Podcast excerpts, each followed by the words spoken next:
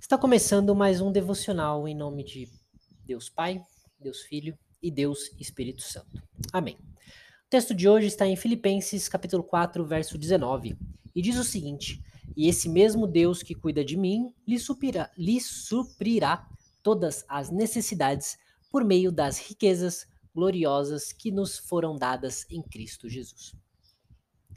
Bom, no texto de hoje, Paulo vem agradecendo aos filipenses por terem suprido suas necessidades com ofertas generosas, mesmo ele só tendo estado por lá uma única vez, algo que, segundo Paulo, nenhuma outra igreja havia feito. Nós vemos a importância de contribuir com os ministros fiéis do Evangelho que gastam suas vidas para nos abençoar, trazendo a palavra da parte do Senhor, nos instruindo segundo as Sagradas Escrituras.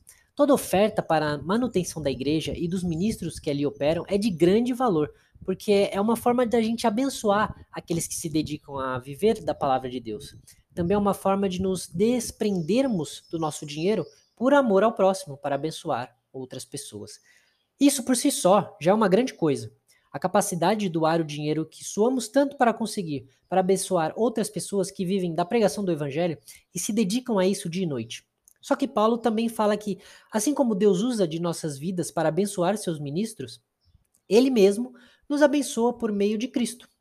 Sabemos que nada do que fazemos para Deus e para sua obra é em vão. Mas uma coisa curiosa é que Paulo diz que Deus nos supre todas as nossas necessidades, mas segundo suas gloriosas riquezas em Cristo. Ou seja, mais do que apenas suprir nossas necessidades físicas, Deus supre também nossas necessidades espirituais em Cristo. Então, se temos fome de Deus, como temos de comida, ele nos saciará. Se temos sede do Espírito, como de água, ele também nos saciará. Se temos cansaço na luta contra o pecado, ele nos descansará.